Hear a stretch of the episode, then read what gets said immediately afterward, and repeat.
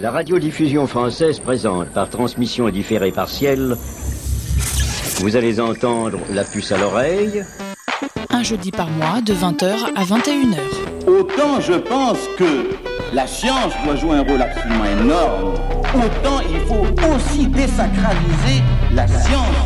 La puce à l'oreille, une émission du pôle science de Radio Campus Paris. Bonsoir à toutes et à tous et bienvenue dans la puce à l'oreille, l'émission scientifique de Radio Campus Paris.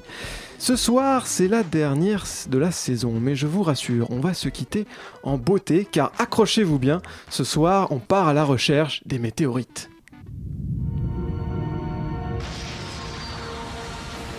C'est une pluie de météorites.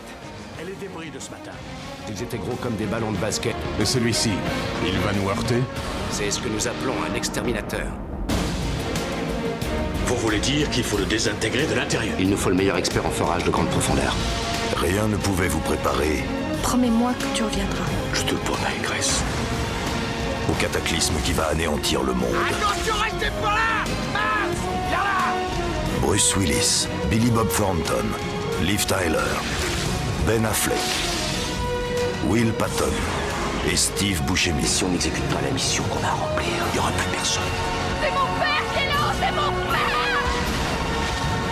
Armageddon, produit par Jerry Bruckheimer, réalisé par Michael Bay. Vous l'avez reconnu, il s'agit de la bande-annonce du film Armageddon. Alors, Bruce Willis n'était pas disponible ce soir, mais nous avons beaucoup mieux, car nous avons invité des spécialistes des météorites. Tout d'abord, Brigitte Zanda, météoritologue. C'est pas facile à dire, mais c'est quand même un nom assez sympa. Muséum national d'histoire naturelle. Alors, bonsoir Brigitte. Bonsoir. Et nous avons invité également François Collat, astronome à l'Observatoire de Paris. Bonsoir. Et Johan Grusson-Daniel. Bonsoir. Bonsoir. On va revenir plus tard dans l'émission sur les deux aspects en fait de votre projet. Donc euh, la première partie qui s'appelle Fripon, un nom assez marrant euh, également, qui vise à, donc à mesurer, détecter toutes ces météorites qui arrivent sur la surface de la, de la Terre, en particulier de la France. Et puis une deuxième partie qui est plus participative, où vous enseignez aux gens à reconnaître les météorites, à les retrouver sous forme de grandes battues collectives. On y reviendra en deuxième partie d'émission. On aura également euh, la participation enregistrée de Fred Courant, euh, qui va nous parler de son nouveau projet qui s'appelle L'Esprit Sorcier, la renaissance de ces pas sorciers. On en, on en parlera juste après la pause musicale. Et puis nous aurons également la chance d'entendre le rendez-vous maintenant habituel, qui est celui de l'émission Feur, la pastille un peu humoristique de Charlène et Maxime en fin d'émission. Alors pour revenir à ces questions de météorites, alors tout à l'heure on entendait la, bande-annonce du film Armageddon. J'ai entendu dire euh, François que Deep Impact c'était quand même un peu plus réaliste. Oui, c'est un peu plus réaliste. À côté, ça paraît une, une thèse euh, scientifique. Là. Ah oui, c'est vrai que euh, c'est un peu euh, le, le stéréotype de la bande-annonce, euh, voilà, un peu explosive. Ouais. Il parle de l'exterminateur. c'est- Voilà, est-ce que ça existe ces météorites qui peuvent, qui risquent de- à tout moment de nous tomber sur la tête et de rava- ravager Non. la civilisation En fait, non, parce qu'en fait, les gros astéroïdes, parce qu'en fait, c'est, faut bien faire la distinction entre les météorites, les, les, les astéroïdes, les comètes, parce qu'en fait, on fait beaucoup de confusion. là. Et en fait, c'est un peu la même chose finalement. C'était les astéroïdes, c'est ça qui tourne dans notre système solaire, et puis euh, les météorites, c'est les cailloux qu'on ramasse par terre et qui proviennent aussi de cet euh, astéroïde. Et euh, donc, pour revenir à votre question, en fait, les gros astéroïdes, on, on les connaît pratiquement tous.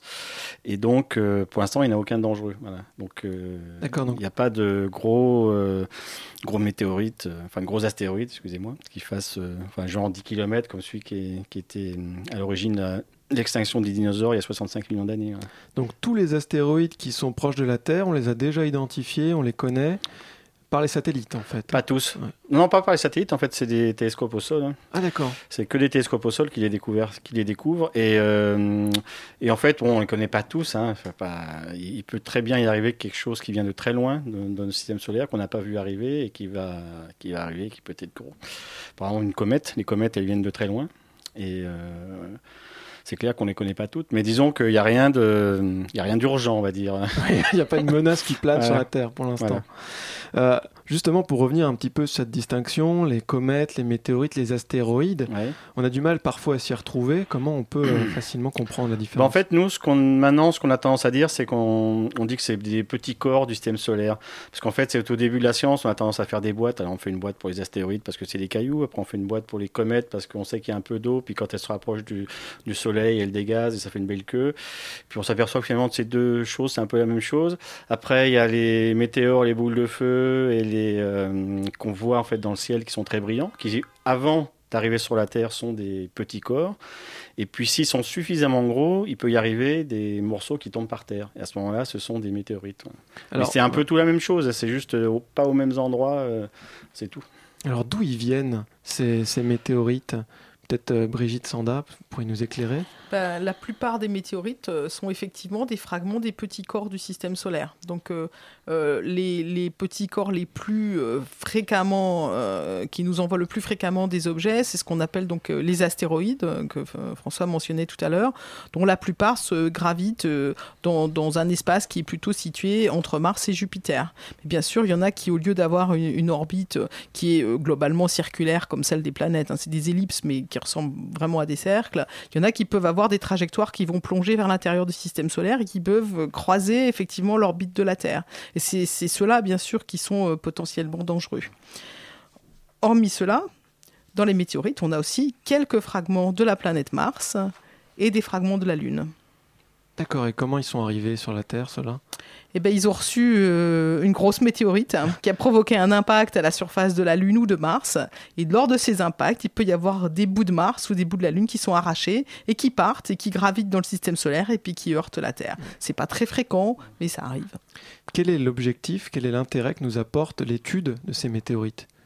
Parce qu'en fait, ils viennent de partout, justement. Ils viennent de Mars, ils viennent de la Lune, ils viennent de comètes, ils viennent d'astéroïdes. Et, en plus, les astéroïdes, ils sont très différents, suivant qui, sont, qui, ont, ont été fabriqués loin du système solaire, c'est-à-dire dans des endroits très froids, il y a des matériaux volatiles, où ils sont plus à l'intérieur du système solaire, il n'y a pas de matériaux volatiles, ils sont très différents.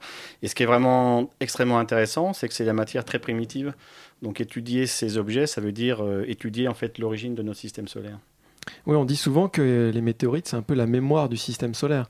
Et alors, qu'est-ce qu'on qu'est-ce qu'on a appris justement de la naissance du système solaire en étudiant les météorites? Ah bah, C'est assez simple. La, première chose, la, chose la plus incroyable, c'est que vous preniez en gros n'importe quelle météorite que vous trouvez, là, qui... et en fait, elle est plus vieille que n'importe quelle pierre sur la Terre.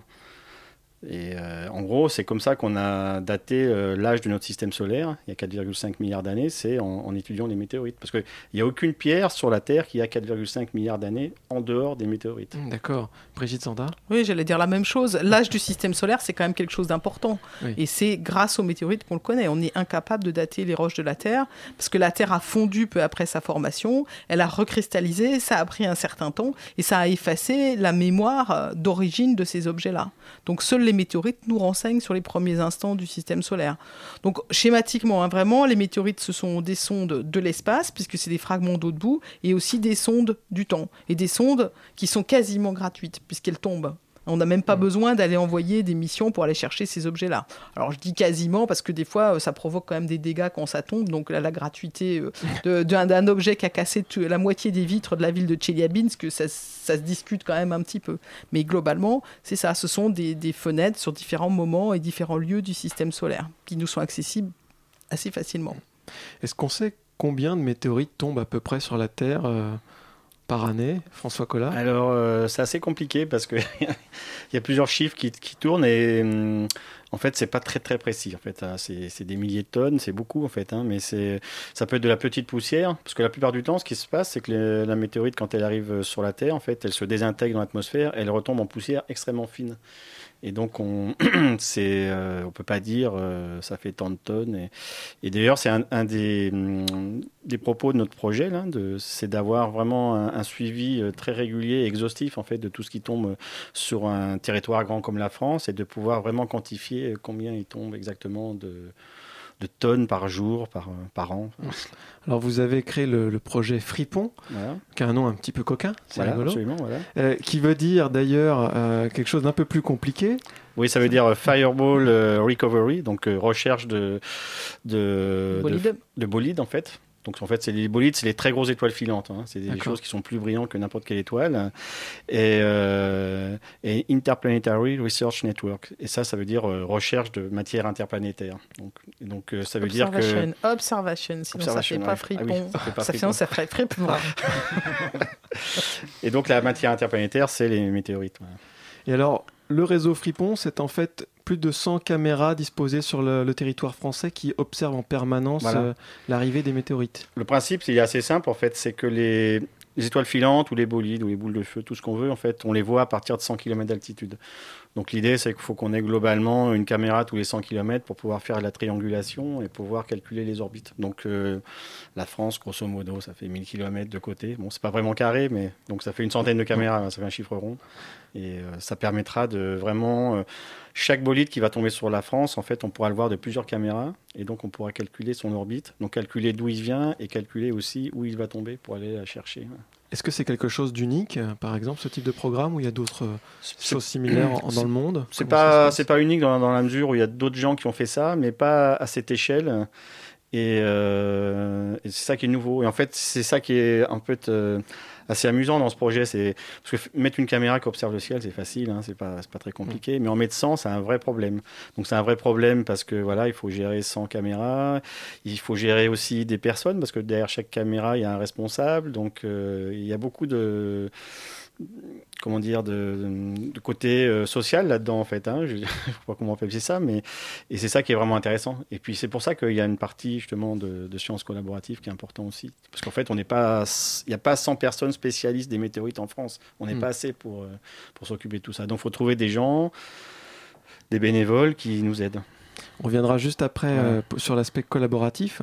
Juste pour revenir sur ces, sur ces caméras, les caméras du réseau Fripon, elles sont placées où? Elles sont placées dans des montagnes, en altitude, dans les jardins des gens? Comment ça se passe? Bah En fait, non, parce que ce qui se passe, c'est que si vous avez vu là, les images de Tcheliabinsk il y a deux ans, c'était quelque chose qui était plus brillant que le soleil. Mm. Donc c'est quelque chose de, monstrueux en Russie. Donc c'est la, la, boule de feu, là, c'est vraiment hyper brillant. Donc en fait, même dans un ciel pollué comme à Paris, il n'y a pas de souci.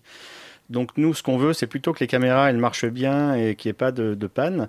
Et finalement, le mieux, c'est ce qu'on aurait préféré, c'est les mettre sur, euh, systématiquement sur des laboratoires, par exemple, parce que si la caméra a un souci, ben, la, personne du mm. labo peut monter sur le toit, ça lui prend cinq minutes pour euh, rebooter le PC ou pour remettre en route. Alors que si elle est à la campagne, dans un endroit où le ciel est pur, sans doute il est pur, mais il n'y a personne. donc il faut que la personne prenne sa voiture, donc ça peut prendre plusieurs jours avant que la personne aille euh, remettre en route la caméra. Donc on préfère mettre ça dans les villes et euh, pour l'efficacité en fait euh, du réseau. Donc, donc on a mis en gros dans des laboratoires, après dans des structures publiques genre planétarium, genre euh, musée scientifique, et puis aussi dans, dans, des lieux associatifs comme les les observatoires amateurs. Et ça, c'est à peu près un tiers, un tiers hein, pour la répartition. Elles sont actives aujourd'hui, les caméras? Elles ne sont pas actives, en fait. Il y a, on, a, on a distribué les caméras. il y en a deux tiers qui sont installés. Et euh, on a encore des, problèmes d'informatique, mais disons qu'on on est confiant pour que ça marche euh, après l'été, typiquement. On n'a surtout pas encore acheté les ordinateurs pour les piloter. Ah. On est, bah, c'est-à-dire qu'on est dans les marchés publics. Ça, ça vient, c'est en cours, c'est en cours. On lance un grand appel. Alors, si vous avez un vieil ordinateur. Non, non, non, on sait ce qu'on veut. On sait ce qu'on veut. On les a choisis. Enfin, on les a choisis. Non, on les a pas choisis justement, mais on a choisi le type d'ordinateur qu'on veut. Et puis, euh, on attend la, possibilité de passer effectivement la commande et de signer la commande. Ça demande des ressources informatique euh, élevé ou euh, Non, c'est des tout petits PC hein, qui sont grands, euh, ces petits cubes là qui font 10 cm de côté et puis 5 cm d'épaisseur. Enfin, c'est un tout petit PC. Mais maintenant, on fait des, petits PC assez puissants. Hein, Johan Grusson-Daniel oui, ils sont faits pour durer. Ils sont faits pour durer. En fait, ils sont, ils ont juste un seul ventilateur.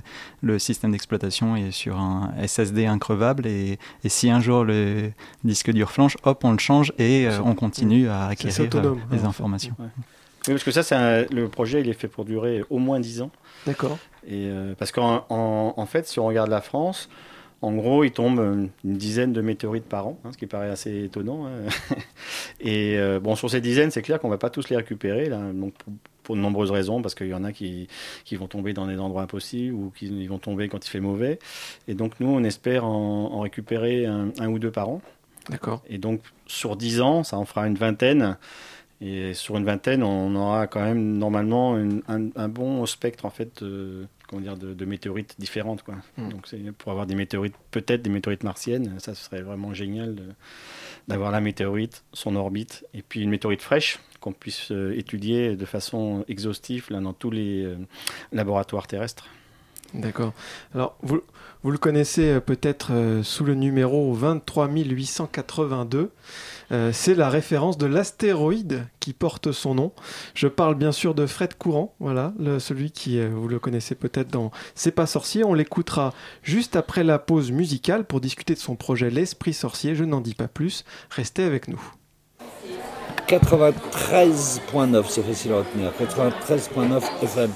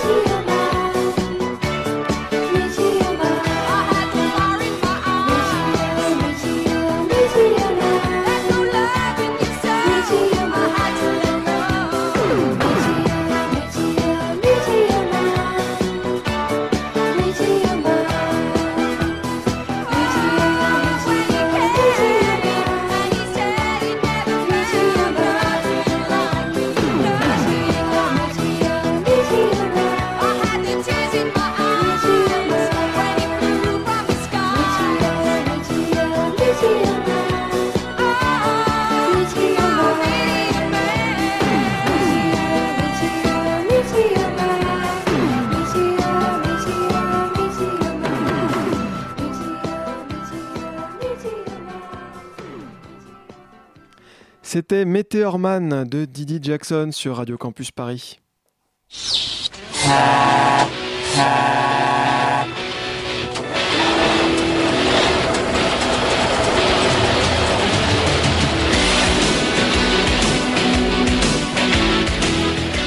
Connaissez tous le générique de l'émission C'est pas sorcier, diffusée sur France 3. Cette émission de vulgarisation scientifique a bercé toute une génération. Elle a été arrêtée en 2014, mais pourtant, l'ancienne équipe a décidé de la faire renaître de ses cendres, non pas à la télévision, mais sur Internet. Ça s'appelle L'Esprit Sorcier et c'est Fred Courant lui-même qui va nous expliquer autour d'un café de quoi il s'agit. Il faut dire aux auditeurs qu'on est en train de faire l'interview dans un bistrot dans Paris et qu'il y a plein de machines qui circulent autour de nous, hein, donc euh, le petit bruit et tout. Alors dis-moi Fred, l'esprit sorcier c'est quoi? Alors déjà, on l'appelle l'esprit sorcier, c'est parce qu'on reprend quand même l'esprit de l'émission C'est pas sorcier. Donc c'était quoi? C'était un mélange de pédagogique, de découverte, de ludique. Il faut qu'on s'amuse, il faut qu'on prenne plaisir à découvrir des choses, à apprendre, à devenir curieux. Donc c'est pour ça que ça s'appelle l'esprit sorcier. Alors évidemment, ça ne peut pas être la même émission parce qu'avant on était en une émission de télé, ça se fait et ça se lit de façon linéaire, alors qu'Internet on travaille de façon différente. Mais on retrouve euh, un point commun, c'est que chaque semaine, notre ligne éditoriale, c'est de chaque semaine on développe un dossier, comme avant chaque semaine on développait un thème, et là chaque semaine on va développer un dossier en profondeur, ou comme dans le C'est pas sorcier d'avant, mais avec des outils un peu différents, une organisation un peu différente, on va avoir toutes les clés pour comprendre euh, une question scientifique. Euh, science au sens large pour nous, hein. c'est science dure, science molle, science. Voilà, nous on a fait aussi des émissions sur les religions, c'est très important, c'est tout ce qui peut ouvrir un peu euh, l'esprit et mieux comprendre les choses, avec un traitement entre guillemets scientifique. Alors on l'a compris, l'esprit sorcier c'est une plateforme internet, mais comment cela va-t-il se présenter concrètement? Donc c'est un grand dossier par semaine où on va retrouver un peu comme dans C'est pas sorcier, des outils pour pouvoir expliquer comment ça marche. Avant, on avait les maquettes. Bah là, on est en train de travailler sur des maquettes animées, etc. Euh, il y aura des reportages, de la découverte sur le terrain, de la découverte dans les coulisses, ce qu'on faisait Sabine et moi. Euh, il y aura euh, des interviews, évidemment. Mais ce que je veux dire, c'est que dans un dossier, vous aurez toutes les clés. Par exemple, dans un dossier, vous aurez comment ça marche, vous aurez aussi euh, euh, à l'étranger, c'est comment cette question-là, comment, comment elle est traitée, euh, comment c'est développé, etc. dans le temps, comment ça s'est fait aussi, la partie historique. Et puis une partie qui nous intéresse bien, c'est que les utilisateurs puissent eux-mêmes, à partir de ce qu'ils ont obtenu comme information sur le dossier, se faire leur propre opinion et choisir. Je prends un exemple hein, complètement au hasard, mais si on, traite le gaz de schiste, par exemple, il y aura une page qui sera non pas pour ou contre, parce que ça c'est un peu manichéen, mais il y a des avantages et il y a des inconvénients. Mais où qu'on soit, nous on peut entendre parler beaucoup des inconvénients qui sont en général d'ordre écologique. Pour d'autres, il y a des avantages, on ne peut pas les nier, ce n'est pas nous qui décidons, qui peuvent être d'ordre économique. En même temps, il y a des grandes questions qui se posent aussi de, l'ordre économique, c'est de savoir si c'est réellement rentable à exploiter, si on a autant qu'on le suppose, et à partir de toutes ces données qu'on va avoir, bon, finalement, c'est comme si quelqu'un se retrouvait euh, au conseil municipal ou à l'Assemblée nationale en train de dire bah, maintenant je suis obligé de voter, j'ai toutes ces clés. Alors comment je me positionne? Je suis plutôt pour, je suis plutôt contre. Donc il y a des choses assez interactives comme ça. Alors il y aura également plein de participations de blogueurs, de youtubeurs, notamment Bruce de Y Penser pour ceux qui connaissent et que je vous conseille euh, sincèrement. Et puis il y aura aussi une école, une école pour former des jeunes au journalisme scientifique. Alors notre objectif la première année, il faut être raisonnable, ce sera 15 à 20 jeunes qui pourront euh, suivre un cursus pendant trois ans où ils seront payés puisque ce sera des contrats d'avenir. Moi je voulais qu'ils aient une disponibilité euh, de temps et une disponibilité matérielle, c'est-à-dire qu'ils ne galèrent pas en même temps, c'est de faire des petits boulots pour qu'ils aient vraiment du temps pour apprendre ce métier, donc ils seront payés. Ça signifie que ça répond à certaines procédures pour ces 15 à 20 jeunes euh, qui sont à voir aussi avec Pôle emploi, qui sont à voir les sélections se feront aussi avec les partenaires, les collectivités territoriales et euh, là, les associations de ces collectivités qui connaissent les jeunes, la sélection elle sera comme ça. Je sais qu'on risque d'avoir pas mal de demandes, il bah, faudra être raisonnable, on fera, une première sélection. Euh, moitié garçon, moitié fille. Ils pourront avoir entre 18 et 25 ans, niveau bac, euh, mais pas forcément le bac. Et après, ce sera beaucoup sur motivation, entretien et tout. J'aimerais bien aussi que les enseignants y participent, parce que les enseignants sont en première loge parfois pour voir des jeunes où ils se disent bon, les bancs de l'école, c'est pas fait pour eux, mais peut-être que là, ils pourraient faire quelque chose. Un enseignant qui a envie de venir soutenir un élève, cool, ouais.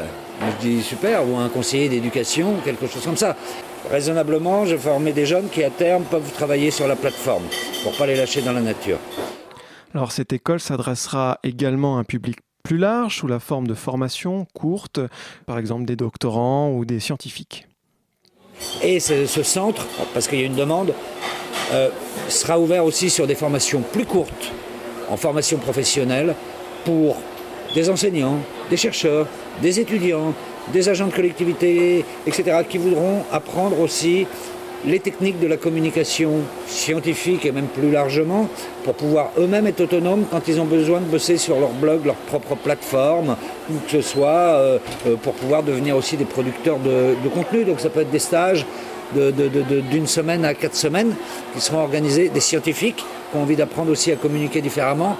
Donc on aura des formations aussi beaucoup plus courtes je pense, peuvent euh, intéresser pour le moment. Alors pour financer le projet, Fred et son équipe ont lancé une campagne de crowdfunding, autrement dit un appel aux dons de la part du public, actuellement en cours sur la plateforme KissKissBankBank. On l'a lancé euh, le 4 juin, euh, il y a encore à partir d'aujourd'hui une quarantaine de jours. On a cartonné en 5 jours, on a atteint notre premier objectif qui était de 50 000 euros. Je rappelle que la participation des gens, elle est destinée pas à faire n'importe quoi dedans, à nous aider à produire les contenus. J'allais dire c'est la partie noble de, mais non, tout est noble, mais on a déjà le financement pour fabriquer, techniquement investir dans le, dans le matériel, dans la fabrication de la, plateforme, tout ça, ça coûte de l'argent, donc euh, avec plein de gens pour fabriquer tout ça. Ce qu'il nous faut maintenant, c'est financer les contenus.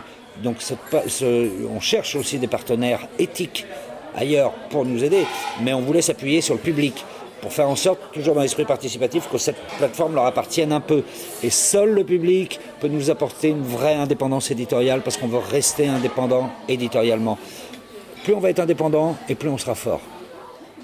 Enfin, cette plateforme ne sera pas limitée aux membres de la rédaction de l'Esprit Sorcier, mais aussi ouverte aux contributions de tous dans un esprit participatif. Il y a une grande partie qui est très importante, qui est tout ce qu'on appelle le participatif, c'est-à-dire où des gens peuvent ouvrir leur blog en s'identifiant.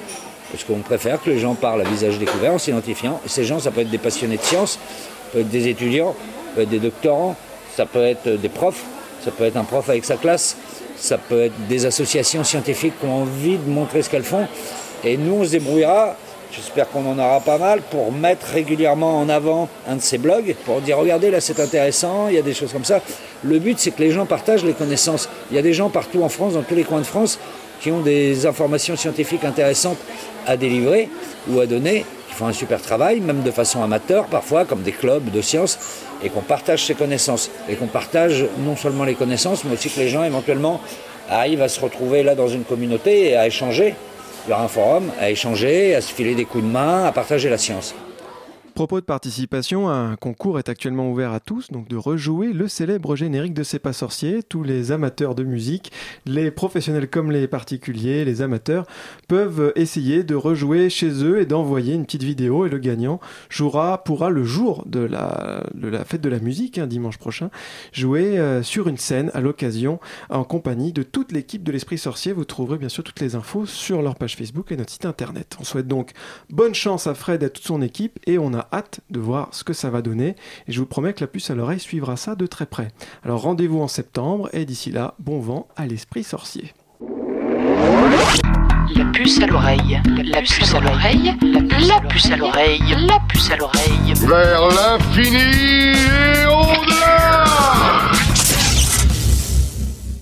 On revient à l'esprit participatif toujours dans cette logique et à ce que vous avez appelé la vigicielle, et donc la recherche de ces météorites qui arrivent sur le, territoire français. Alors, comment ça se passe concrètement? Les gens, euh, on les envoie comme ça dans les champs et pour récupérer des météorites? Sûrement pas. Sûrement pas. Comment on fait pour euh, détecter déjà... la différence entre une météorite et un caillou normal ah, Ça faut apprendre à les reconnaître, mais ah. c'est pas très difficile. Il suffit de bien les regarder. Les météorites qui viennent de tomber, elles ont été échauffées dans l'atmosphère. C'est pour ça qu'elles ont fait un bolide. Et donc la surface a été lissée, fondue. Elle est noire, elle est différente de l'intérieur. Donc c'est des roches en quelques minutes, si on regarde bien, on apprend à les reconnaître. Donc il va Mm. falloir effectivement former euh, le public à reconnaître euh, ces objets, mais c'est facile, on fait déjà des ateliers. Par exemple, on a fait ça à la Villette, on met euh, 13 cailloux sur une table, il y a quelques explications sur une vidéo. Et puis on leur fait on leur fait décider lesquels en sont, lesquels en sont pas. Voilà, et, et très vite ils apprennent. C'est pas difficile. Il suffit de regarder bien et de comprendre. Mais c'est assez facile. Mais bien sûr, il faut former euh, former les gens pour pouvoir faire ça. C'est ouvert à tout le monde? Bien sûr, c'est l'objectif. En fait, on avait deux solutions, hein, qu'on- puisqu'on va calculer les endroits où sont tombés les objets. Donc, on aurait eu la solution d'y aller une équipe de 10 scientifiques, pof, pof, on fait euh, notre opération, on récupère tout ce, qui est, tout ce qui est gros, tout ce qui se trouve facilement, et puis on s'en va avec, entre guillemets.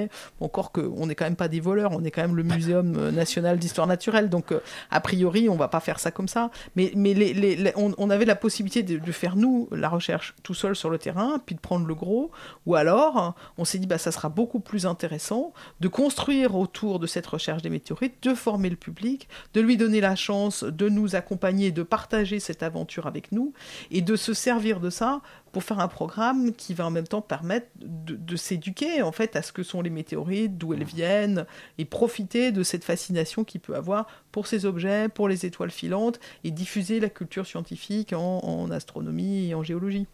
Donc par exemple, si moi je trouve un, un météorite dans mon jardin ou quelque chose que je pense être un météorite, qu'est-ce que je fais avec? Je vous appelle euh, Alors à l'heure actuelle, il n'y a pas vraiment un système vraiment bien mis en place. Si euh, vous écrivez au muséum, il y a une adresse qui s'appelle idmétéore.fr et il y a quelqu'un derrière qui va répondre et qui va vous dire ah Vraiment, on est désolé, mais ça, c'est un réunion de marcassite. Ou ah, on est désolé, c'est un déchet de haut fourneau. On reçoit des Ah. courriers, on en reçoit près ou de bas fourneaux. D'ailleurs, souvent, c'est des déchets préhistoriques en fait, hein, ou historiques. hein. Mais disons qu'on reçoit énormément de demandes comme ça. On est extrêmement sollicité.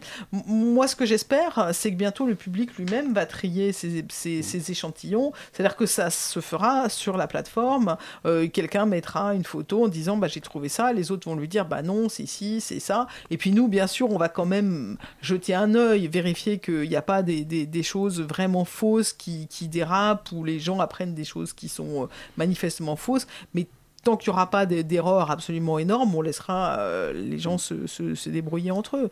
Mais bien sûr, s'ils trouvent réellement une météorite et qu'ils ont envie de la faire expertiser, tout ça, bah, après on suivra une chaîne qui est assez logique. Que ce qu'il faut comprendre, c'est qu'en. France, il y a quand même peu de chances qu'on retrouve une météorite comme ça par hasard. quoi. Parce qu'en fait, rapidement, euh, avec la végétation, en fait, le- la météorite ressemble à un caillou banal. Et, euh, et au bout de quelques années, en fait, c'est impossible de la, la retrouver. quoi. Et Donc- donc, euh, ce qui est vachement important, c'est que si elle est fraîche, justement, ce que disait Brigitte, c'est quand elles sont fraîches, elles sont vraiment très, très facilement reconnaissables. Et, et donc, pour retrouver des météorites, il faut vraiment retrouver une chute récente. Et, et je pense qu'il n'y a que grâce euh, au projet Fripon logiciel qu'on va y arriver. Donc le projet Fripon lui permet d'identifier la zone où arrive la météorite. C'est la surveillance Ouais. avec Ah. les caméras et la radio, Mhm. etc. C'est vraiment un, progr- un programme scientifique en, en fait de surveillance des objets qui tombent au ciel. Donc c'est le réseau, euh, c'est le détecteur en fait. Alors pourquoi c'est important de les trouver le plus tôt possible, ces météorites? Ah, Parce qu'elles ne sont pas altérées. Parce que les météorites, justement, si elles restent longtemps, euh, voilà, il va pleuvoir dessus. euh, il y a plein, beaucoup de choses comme ça et elles seront altérées. Donc si on, la récupère, euh, bon, peut-être pas le jour d'après, mais quelques jours après sa chute, elle sera très fraîche et on pourra faire des études intéressantes pour savoir bah, beaucoup de choses en fait. Parce que avoir l'état de la, hum, comment dire, de la, de la météorite le- la plus fraîche possible. Brigitte Zanda? Ce qu'il faut dire, c'est qu'une fois qu'un objet est tombé au sol, il va vraiment se détériorer, il va y avoir un voile d'altération qui va se former, et qu'après, quand on va étudier, on va toujours être dans une question, est-ce que ça s'est formé sur Terre, ou est-ce que ça s'est formé sur l'endroit d'où vient l'objet? Et par exemple, on a entré en collection il y a quelque temps une, une brèche d'origine martienne. C'était la première roche exceptionnelle qui ressemble aux pierres que voient les rovers à la surface de Mars. C'est un objet extraordinaire. Malheureusement, c'est un objet qui vient du Maroc, dans lequel il a séjourné longtemps dans le désert. Et bien à chaque fois qu'on voit une phase, on est là. Est-ce que ça c'est l'altération sur Mars, mais c'est l'eau martienne qui a altéré cet objet, ou est-ce que ça s'est fait sur Terre? Donc c'est très difficile. Il faut voir au travers de ce voile-là. C'est clair qu'un objet qui est tombé, qui a été ramassé tout de suite, qui a été protégé des interactions avec euh, les intempéries, c'est un objet qui scientifiquement est beaucoup plus euh, riche et beaucoup plus sûr quand on l'étudie. Alors comment vous les conservez J'imagine du coup ça doit être des conditions très drastiques pour conserver les météorites. C'est surtout l'eau qu'il faut éviter, c'est surtout l'humidité. Donc euh, dans la salle de collection au muséum, on a un dessiccateur tout simplement. Et, dessiccateur Oui, bah, c'est un, un, appareil qui, qui, qui pompe, euh, qui pompe l'eau qui se trouve dans l'air, qui, qui, la met dans un tuyau et ça, ça s'en va. Et on maintient comme ça cette salle, donc très facilement. Hein, euh, à 18% d'humidité, quelque chose comme ça, c'est des conditions qui sont euh, plus que, euh, plus que celles qu'il y a dans les déserts en fait. Donc c'est une humidité très basse et c'est l'eau qui abîme les objets, qui, qui rouille en particulier les, minéraux métalliques, donc le fer, hein, les grains de fer qui sont présents dans les échantillons. Mmh. Alors en pratique, c'est ce que vous appelez ces battues euh, pour retrouver les météorites, comment ça se passe? Alors pour le moment, ça ne se passe pas. Ah, d'accord. Parce qu'on n'a pas encore retrouvé d'objet, on espère. Il n'y a pas eu quand même des Il n'y a pas eu de, vrais. Il y a eu des. Ah, si, il y a eu des battues de tests. Ça s'appelle des répétitions. Mais c'est très différent. On a fait ça quand même à une échelle relativement petite. Hein. Et ça, c'est un. Pour le moment, euh, Vigiciel, c'est aussi structurer ça, c'est aussi le construire. Mm. Donc on n'enverra pas les gens euh, n'importe où dans les champs en leur disant vous arrivez, vous êtes le muséum, vous piétinez tout, vous y allez, il n'y a pas de problème. Non, ça c'est sûr. Donc il faut construire le mode d'action. Ça sachant que dans deux endroits différents, ça se passera pas du tout pareil. Si la météorite elle tombe sur un endroit habité, sur un, endroit où par exemple il y a des pavillons dans une banlieue euh, d'une grande ville, ou si elle tombe dans un bois, ou si elle tombe dans la Beauce, vous imaginez bien que le problème il est complètement différent. Mm. Après ça dépend si les, si les terres sont cultivées, si c'est un moment où il fait beau, un moment où il fait pas beau. Donc à chaque fois, on pourra pas de toute façon prévoir tous les cas de figure. La seule chose qu'on peut faire, c'est réfléchir à toutes les étapes. Par exemple, il y a des étapes évidentes. Si un objet qui tombe, on écrit au préfet, on dit voilà, on va arriver avec nos équipes. Si un objet qui tombe, etc. On a un certain nombre d'étapes comme ça qui sont évidentes qu'il va falloir mettre en place. Et tout ça, il faut qu'on le construise. Et avec Vigiciel, c'est pas seulement aller sur le terrain, c'est aussi construire ce programme de recherche. Et ça, on peut se faire aider, même par le public, pour construire euh, ces idées-là. Et surtout, en fait, c'est créer les équipes parce qu'on ne va pas partir du jour au lendemain chercher les météorites. Il faut que les gens soient formés, qu'ils sachent reconnaître une météorite et, ils sont vraiment très efficaces. Et on ne veut pas que ça soit le bazar, que tout le monde vienne et, et on va essayer d'organiser ça. Bon. Alors, ce qui est clair, c'est que ça va être difficile à organiser vraiment, mais en fait, on va essayer quand même de le faire parce que si on le fait pas, ça va être euh, terrible. Quoi. On peut, on peut pas non plus se permettre d'avoir 100 euh, personnes qui déboulent un jour euh, dans un petit village qui est pas du tout organisé pour, et puis les jours d'après, il y a personne. Donc il faut que ça soit structuré, et il y a toute une infrastructure à mettre en place. Encore une fois, il y a des endroits où on pourra accueillir un grand nombre de gens, et il y a des endroits où ça sera juste pas possible. Si on l'a pas prévu, on va être débordé par, par les événements, en fait. Mm. Hein. Mais la, la solution aussi, c'est qu'on va chercher pendant une période relativement brève pour avoir les objets les plus gros. Mais après, on va laisser les locaux ou le, public, une fois qu'on aura fini de chercher avec nos équipes, bah, pourquoi ne pas révéler l'endroit où ça se trouve et laisser les gens euh, euh, faire leur promenade du dimanche dans les bois et, regarder s'ils ne voient pas euh, une des pierres de la météorite qui serait restée là que personne n'aurait vu. Aujourd'hui, il y a une sorte de, commerce des, météorites, justement. Ah oui, oui, clairement. Et en fait, c'est, c'est à nos soucis, en fait. C'est-à-dire que les, les, gens qui vont venir chercher avec nous, ce qu'on voudrait, c'est qu'ils mettent pas la météorite dans la poche et qu'ils la gardent et qu'ils la, la, laissent justement au muséum pour que ça puisse faire de la science pour des, années à venir.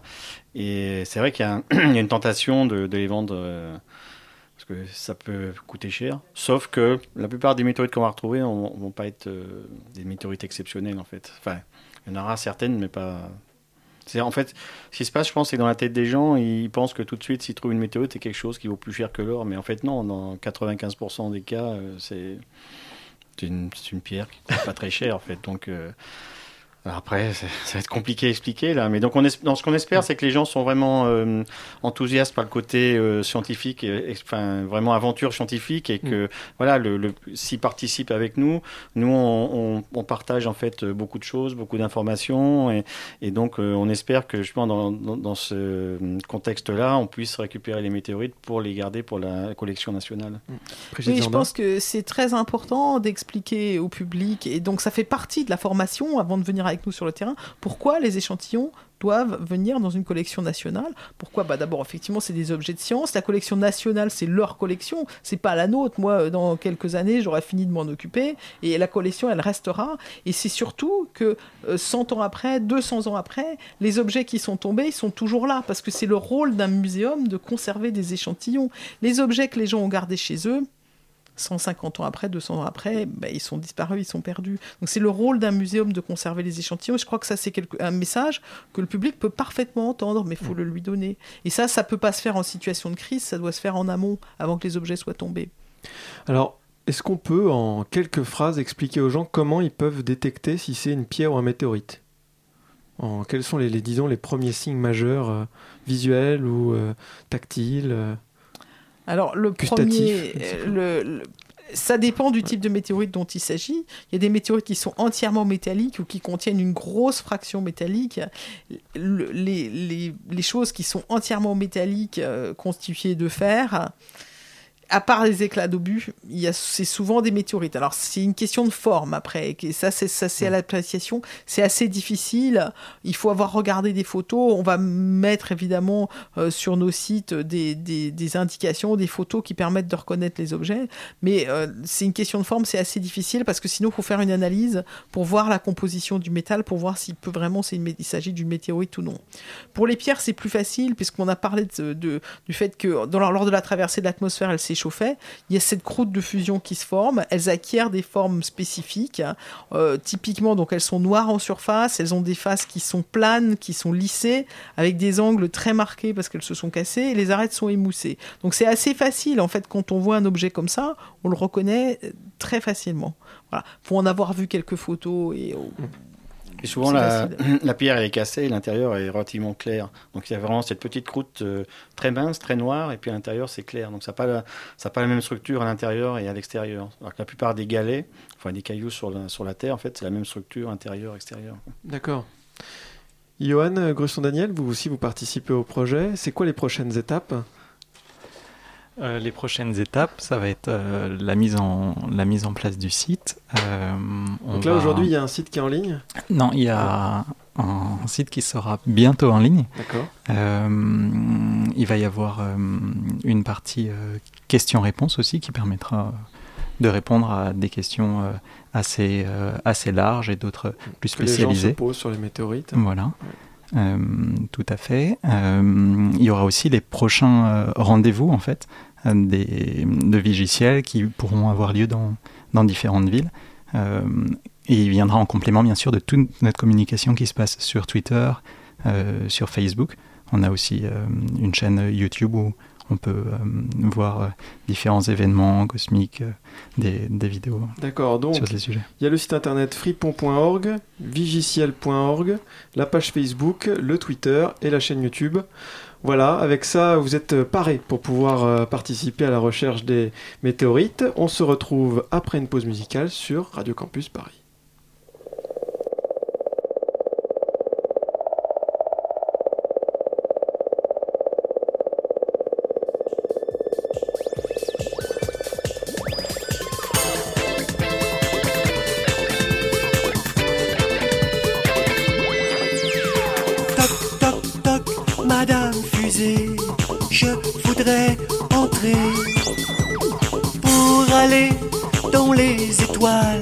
Je veux voyager. Fusée, fusée, fusée. Quand est-ce que tu décolles? Fusée, fusée, fusée. Quand est-ce que tu t'envoles?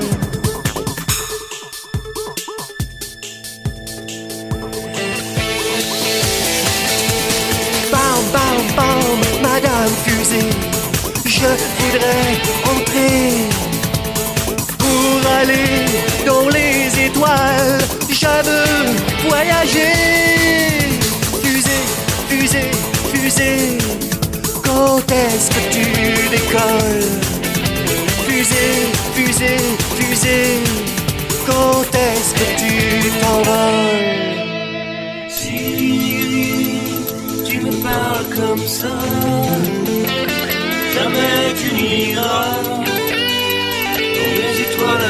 Moi.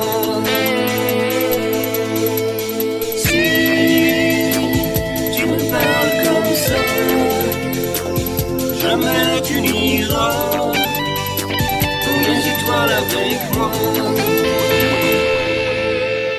Toc, toc, toc, Madame Fusée, je voudrais entrer, s'il vous plaît, pour aller dans les étoiles.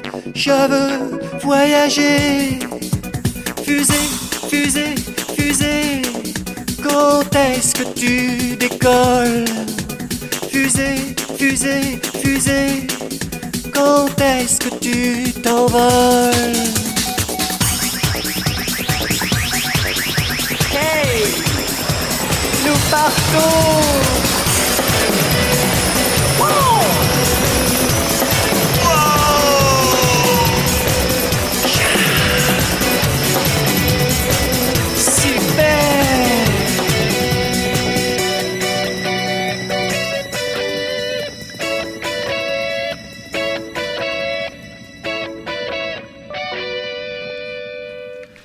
C'était Madame Fusée de Steffi sur 93.9.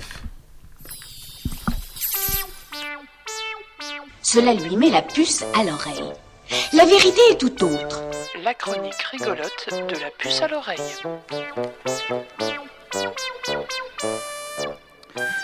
Bonsoir et bienvenue dans Des cailloux dans le ciel. Nous recevons Marie-Claude Coq-Raymond, météorologue à l'Observatoire international de Limoges. Bonsoir. Bonsoir. Également avec nous l'éminent Louis-Albert de la Chambonnerie, cométologue à l'Institut de météorologie de Montargis. Bonsoir.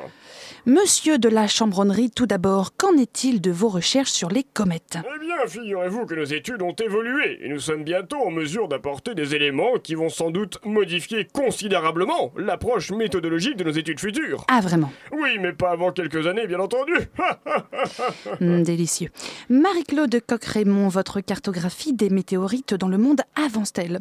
Assurément. Figurez-vous qu'après un petit coup de mou ces 18 dernières années, nous avons enfin pu nous mettre d'accord sur la définition exacte de ce qu'est une météorite et comment la décrire pour que les gens puissent les reconnaître dans leur jardin.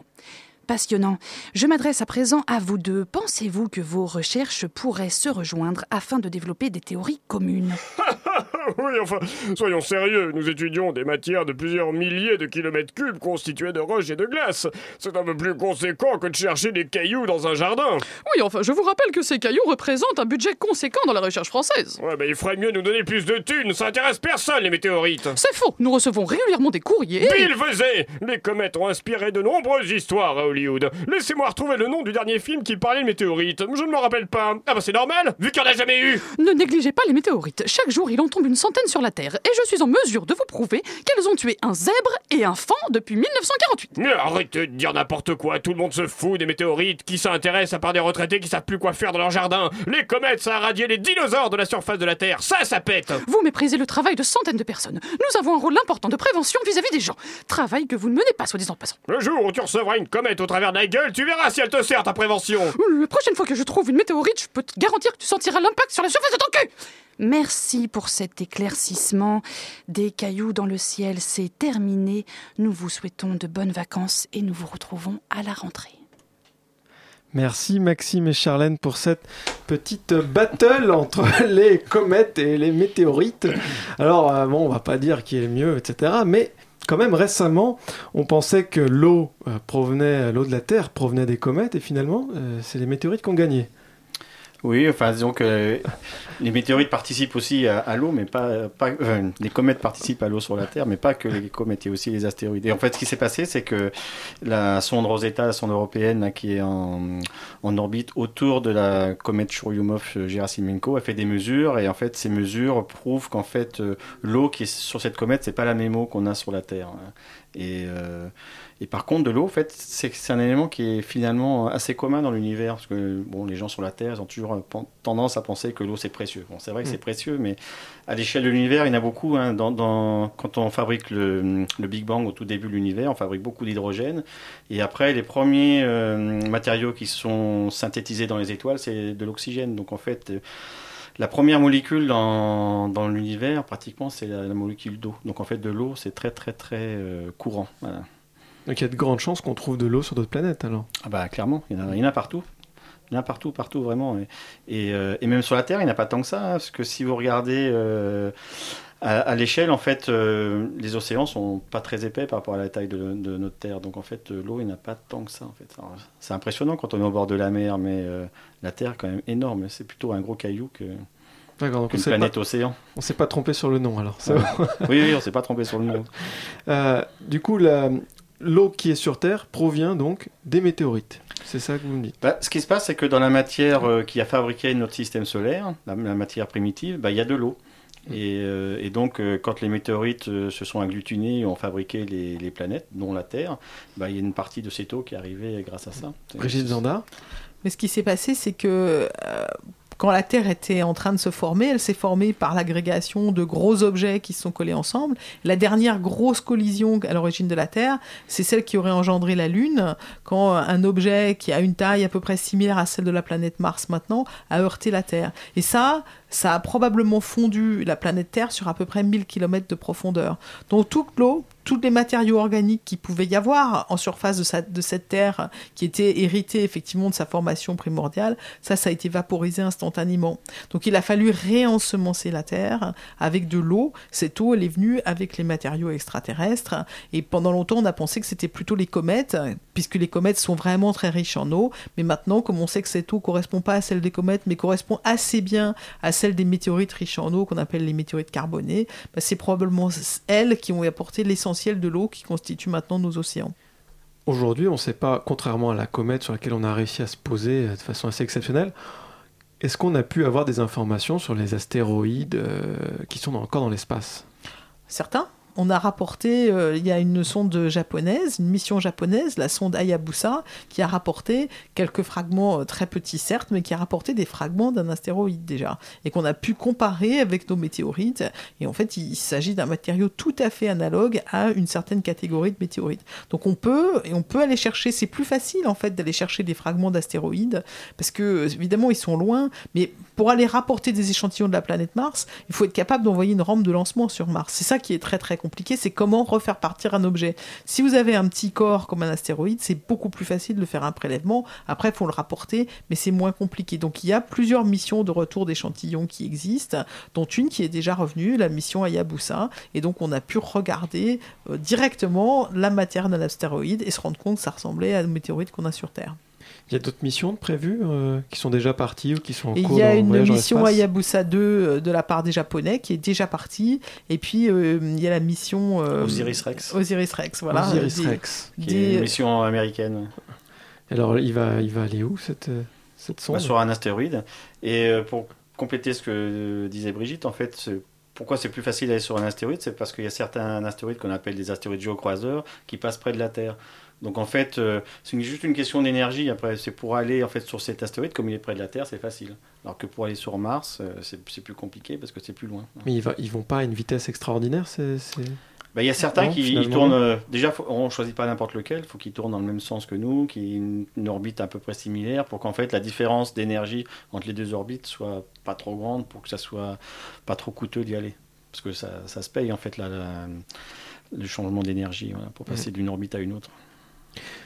Pour revenir à Tchouri, est-ce que ça nous a appris, euh, Tchouri, donc cette comète, Ouais. est-ce que ça nous a appris d'autres choses sur, euh, de façon étonnante par rapport à ce qu'on savait des comètes ou des bolides, comme vous les appelez de façon générale? Bah, ce qui est assez rigolo, c'est en particulier les images qui ont été faites par le, par le lander, là, par euh, Philae, c'est qu'on voit des, des petits cailloux, et ces petits cailloux, c'est vraiment euh, les météorites, ces étoiles filantes qu'on voit là. Parce que les, les étoiles filantes, la plupart, ce sont des petits graviers là, qui font quelques millimètres à quelques centimètres, et qui, lorsqu'ils arrivent dans, dans l'atmosphère de la Terre, font ces étoiles filantes. Et là, en fait, moi, c'est ça qui m'a un peu euh, impressionné, c'est qu'on voit ces petits graviers, et on voit les étoiles filantes qui, qui, qui peuvent arriver sur la Terre après. Quoi. Donc il y a des météorites qui sont tombées sur la comète Non, c'est euh, qu'elle les a entraînés Non, avec ce qui se passe, c'est ce- que la, euh, voilà, la, la comète, en fait, euh, enfin le modèle nominal, on appelle ça une boule de neige sale. Donc, faut imaginer beaucoup de glace, évidemment, de glace d'eau, et puis plein de de poussière. Alors poussière, hein, c'est un terme euh, astronomique, hein. ça peut être des petites poussières microniques jusqu'à des objets qui font plusieurs mètres ou plusieurs dizaines de mètres de diamètre. C'est des grosses poussières. Donc c'est Ouais. des grosses poussières. Et alors, euh, quand la comète euh, s'approche euh, du Soleil, donc la, hum, on, on va avoir une sublimation de la glace d'eau et qui va emmener avec elle, en fait, le, le- le- le gaz de- d'eau va emmener en- avec elle des graviers. Et ces petits graviers vont être jetés tout au long de son orbite. Et donc c'est ces petits graviers qui font les étoiles filantes. Donc les étoiles filantes, la plupart, les petites, c'est des résidus de comètes. Ce qui est un peu différent des météorites qui sont des plus gros objets. hein. D'accord, eh bien écoutez, merci beaucoup pour ces informations. L'émission va bientôt toucher à sa fin, mais avant, l'occasion de revenir un petit peu sur, euh, sur cette année hein, qui a été assez riche. On a eu la chance d'avoir pas mal d'invités différents euh, sur cette émission mensuelle.